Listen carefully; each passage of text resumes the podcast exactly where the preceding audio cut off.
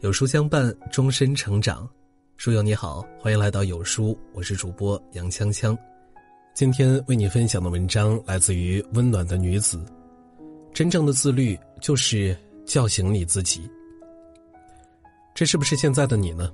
做事三分钟热度，明知道对自己有好处的事儿，坚持几天就没了兴趣，没了动力，也没有了坚持下去的耐心。非常渴望变好，真正去做时。要么因为太难而拖延，要么因为太苦而偷懒，晚上想着千百遍，早上醒来还是一成不变，时刻都为了自己的现状和未来而焦虑，甚至时刻都想着做出点成绩，但真到去行动的时候，又总是左顾右盼的选择了放弃。许多时刻，我们总以为自律的人生很难，但最后才发现，不自律会给你带来更大的烦恼和痛苦。一个人做到自律，需要付出许多的汗水，需要战胜诸多的困难，也需要不断的去挑战和突破自己。但做不到自律更不好过，因为你要忍受自己的平庸，忍受自己的困境，甚至忍受变得越来越糟的生活。自律和不自律都得吃苦，但前者吃的苦会让自己的人生变得越来越好，而不自律吃的苦则会让你的人生走向。越来越无助且无奈的边缘。人为什么要做到自律呢？也许每个人都有自己的答案。有的人想减肥和锻炼，有的人想提高成绩或技艺，还有的人想要多学点知识或考级。无论出于何种目的，一个人想要变好，就必须要学会自律。在知乎上曾有一个问题：我们每天自律、认真学习，最终的目的到底是什么呢？有一个高赞回答是。因为你总得给自己选择一种持之以恒的生活方式，你总要给自己的生活赋予某种意义，你总是得告诉你自己，我得做点啥。你只有去流汗，或许才能起到锻炼的作用，并且你要每天坚持，才能对自己有所裨益。你只有去练习，才可以熟能生巧，并且你不能放松和懈怠，每天才会有所进步和提高。你只有去学习。或许才能让自己变得更聪慧，并且你坚持的越久，最后的效果才会越好。想要变优秀，既要学会吃苦，又要学会受累，还要学会不断远离舒适和安逸。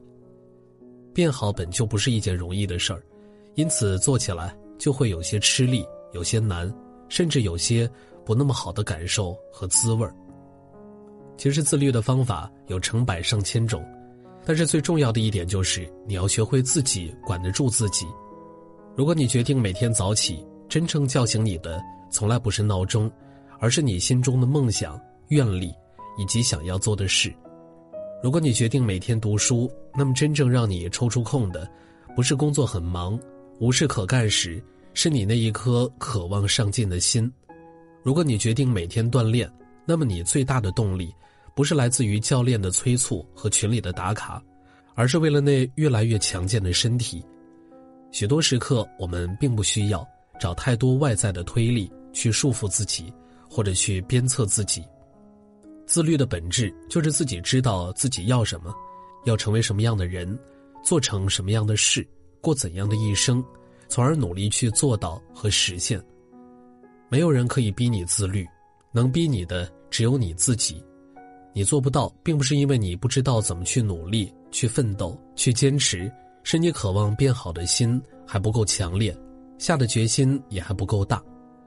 永远不要给自己找任何理由和借口，更不要拿没空、没时间去敷衍和搪塞。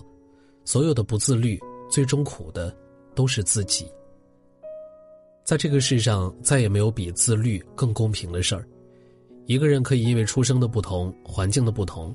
乃至人生境遇的不同，而输在了不同的起跑线，但自律绝不会辜负你，甚至可以帮你挑战自己、超越自己，最后实现挑战自己，甚至超越别人。你每天锻炼一个小时，跟你每天躺着不动一小时，也许短时间内看不出任何不同，但时间长了，你的身材和身体素质会帮你不断的拉开差距。你每天早起一小时。跟每天赖床一小时，也许看起来也没多做几件事儿，但日子久了以后，你就会有更大的成长和进步。你每天读书一小时，跟你玩手机一小时，也许差别不是太大，但哪怕只是坚持一年半载，你的谈吐、气质和思维就会发生质的变化。当你不想再坚持时，问一问自己，这是不是你希望成为的样子？